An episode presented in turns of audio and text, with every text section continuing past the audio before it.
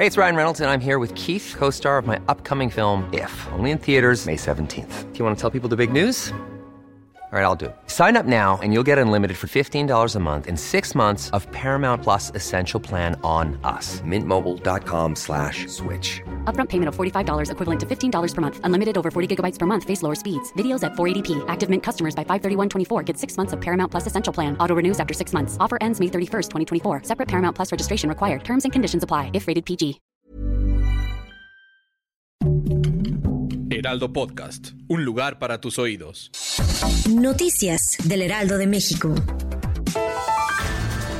El presidente Manuel López Obrador advirtió que el problema del consumo del fentanilo como droga entre las personas no se resolverá con el uso de la fuerza, sino atendiendo las causas, y defendió nuevamente su estrategia de abrazos no balazos. En la conferencia mañanera el mandatario expuso que si México logra disminuir el consumo de drogas, se va a garantizar la tranquilidad de las familias y la paz en nuestro país. Ceci Flores, activista y líder de las Madres Buscadoras de Sonora, fue reportada como desaparecida el domingo pasado. A través de la cuenta de Twitter de la Asociación Civil, dieron a conocer que la mujer fue vista por última vez mientras estaba a bordo de una patrulla de la Policía Estatal que le brindaba protección.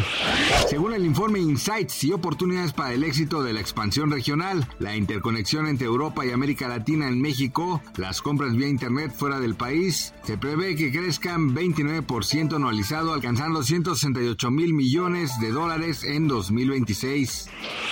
Lynn Noem, la gobernadora del estado de Dakota del Sur en Estados Unidos, dio a conocer que su nieta de dos años de edad ya tiene sus propias armas, un par que además son de alto poder y aseguró que poseer armas es un derecho de Dios. El mensaje de la gobernadora llegó en el inicio del fin de semana, que volvió a registrar tiroteos en la Unión Americana, en Kentucky y Alabama, dejando un saldo total de seis personas muertas, entre ellas menores de edad.